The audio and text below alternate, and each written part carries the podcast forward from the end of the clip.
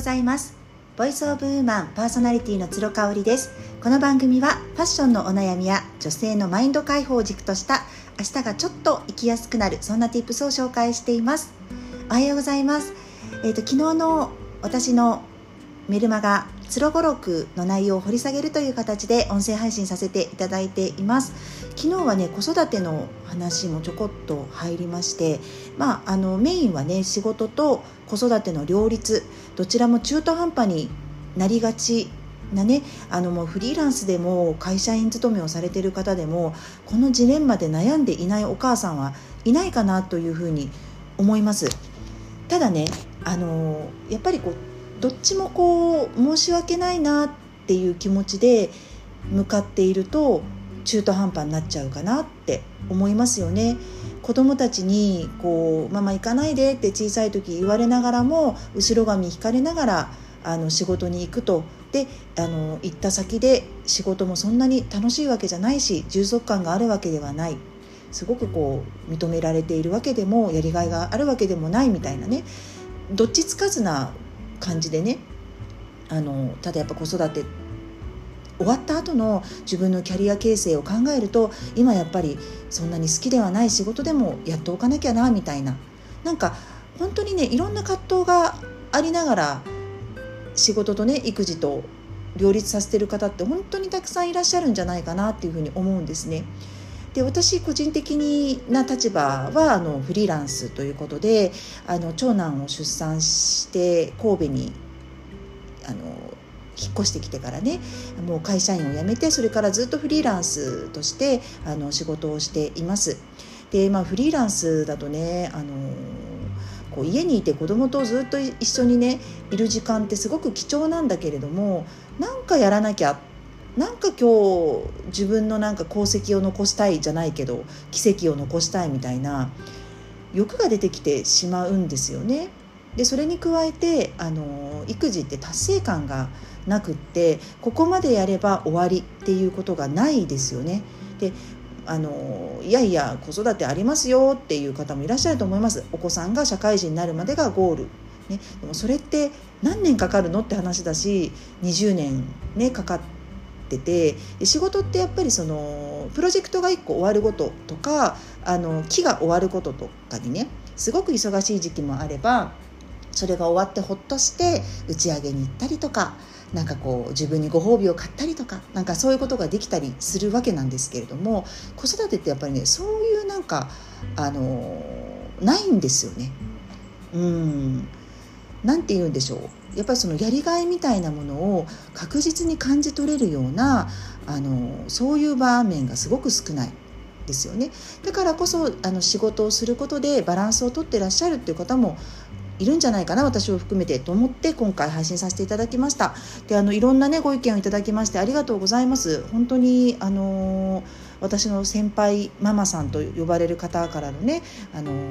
ご意見なんかもいただけてすごくあの参考になりました。それでねあの実はちょっと昨日昨日かこの配信をする時にはま2日前になるんですけどちょっとあることがありましてちょっとねまた皆さんのね意見を聞きたいなというかあのいろんなご意見出てくるんじゃないかなと思いつつもお話しさせていただきますね。であの一昨日私フリーマーケットが夕方終わりまして5時ぐらいかな？5時ぐらいにもうあの帰り支度をして近所の公園の前を通り過ぎたんですよね。そしたらあの男の子が2人いましてうちの次男と同じぐらいかな？8歳とかそのぐらいの男の子が2人いてであのーあのすごく申し訳ないんですけどねちょっとね男の人か女の人か最初分からなくってなぜかっていうと黒ずくめでちょっとこう中肉中背とか、まあ、少しふっくらされてるかなっていう体型の方であの帽子をかぶられていてねあのぐるぐる巻きにこうマフラーをされていて。私から50メートルぐらい離れてたのでちょっとね最初男の人か女の人かわからないんですけれどもなんかその男の子2人とねその方があのご老人の方がお話をされて話をしてたんですよね。であの明らかにその子どもたちの表情は見えるのでこうちょっと萎縮してるような感じあこれなんか怒られてるんだなって思ったんですよ。であのー、その表情とか相手のご老人の方の身振り手振りでご老人の方って分かるんですよ。あの結構ゆっくりとした感じで言われてたしもちろん声を荒げてたっていうわけではなかったんですけどあなんかこう一触即発な雰囲気だなっていうのは分かったんですね。であのちょっとしばらく私も12分見ててでこう声を荒げたりとかちょっとなんか、ね、手を出す出したりとかその方がしたらあの行こうかなって思ってこう見てたんですよね。そしたらあの話の内容全然ちょっと50メートルぐらい離れてるんでわからないんですけれどもその方が一人の男の子のフードをねガッと引いてですねその子を、ね、後ろにバーンと倒したんですよね。であこれはまずいなと思ってあのどうされましたか?」ってこう声をかけに行ったんですよね。であの近づいてみたらあのご老人ではあったんですけどすごく綺麗なマダムでお化粧もきちんとされていてアクセサリーなんかもねパールのピアスをされていたりとかあのいわゆるちょっとこう富裕層チックなあの感じのマダムでいらっしゃったんですよね。で私がまあ声をかけてきて、まあ、年代的にもですねあのお母さんだと間違えられたみたいなんですよその倒された子の方の。でまあその方もやっぱり全然見ず知らずの男の子にね、えーまあ、物を申したいからといって手をかけてしまってるから手を挙げてしまってるからちょっとこうあってなったんですけどまあ、私を母親だと思ってなんかやっぱ一言言ってやらねばと思ったんでしょうね。あのすごいねあの声をこう荒げて私にまあ食ってかかってきたんですよね。であのワーママハルさんがちょうど音声配信でファミリアストレンジャーの話をされてましたけれどもあのー、そのね方自体は男の子2人のことは知らなかったみたいなんですけどあのずっとねえーとまあ、名前ももちろん知らないし話したこともないんだけれどもその2人の子が遊んでるのをあのその日ちょくちょく見ていたらしいんですよ。なんかそういう関係のことファミリアストレンジャーっていうらしいんですけどね名前も知らないし話しかけたこともないけどなんかいつもいるなーみたいななんかいつ通っても公園で遊んでるなとか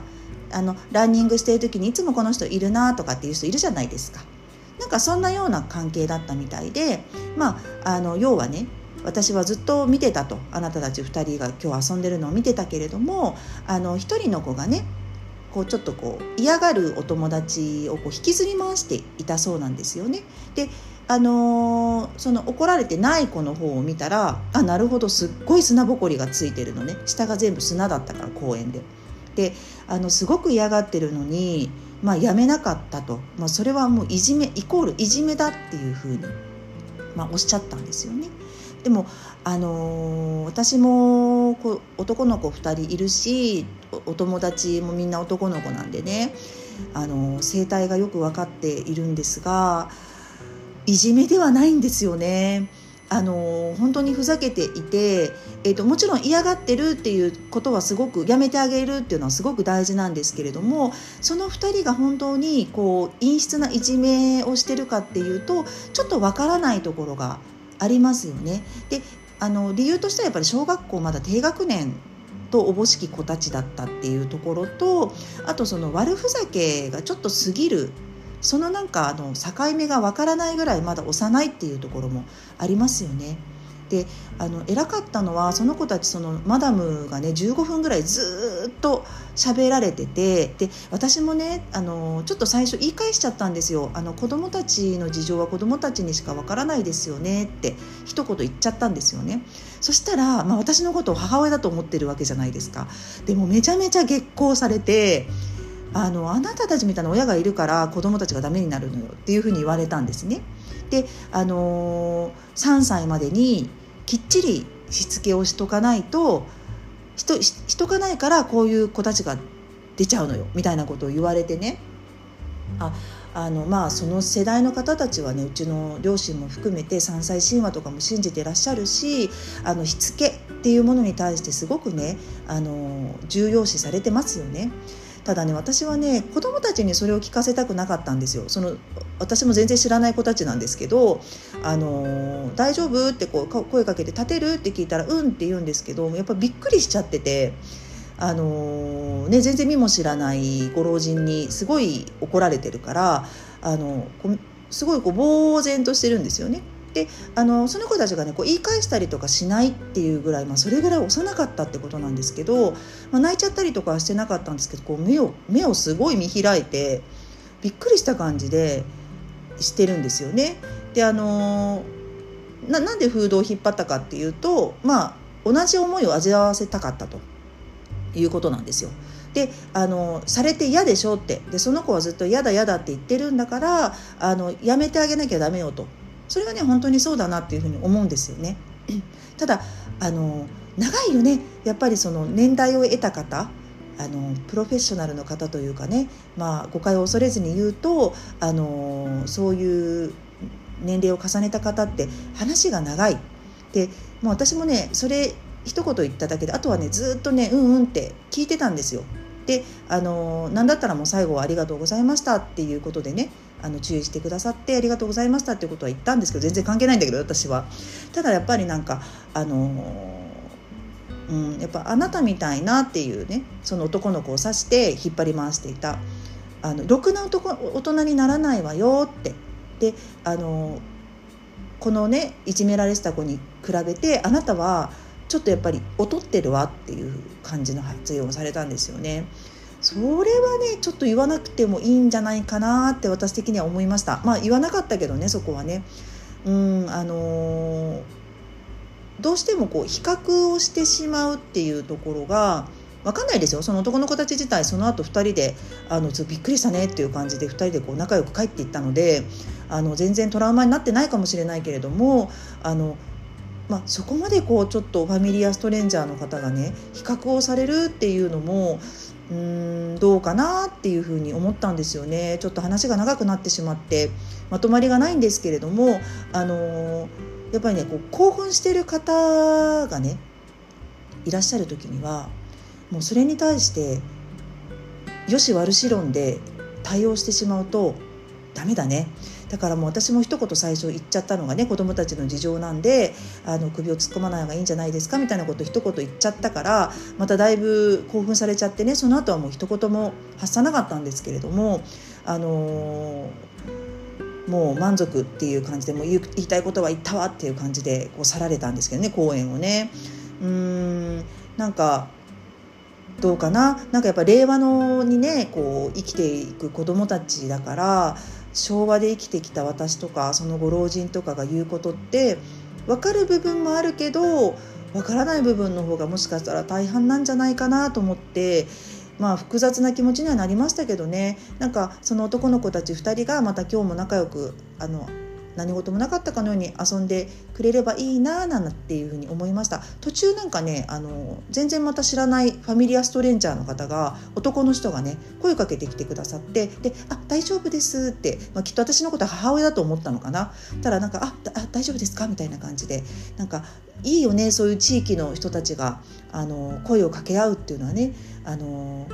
でもしかしたらもう私がそのご老人の立場でそういう場面を見つけたとしたら私も声をかけてたと思います。ただあの一方的にねその引きずり回してる子を怒るっていうよりかはまあ事情がわからないからね。あの見ている方はちょっとあのそういうのを見ると悲しくなるよっていうのだけ伝えるかな。難しいですよね本当に。子育てってねあの子供を見守る目っていうのにはあの正解不正解はないなと思った出来事でした。今日も最後まで聞いていただいてありがとうございました。それではまた明日。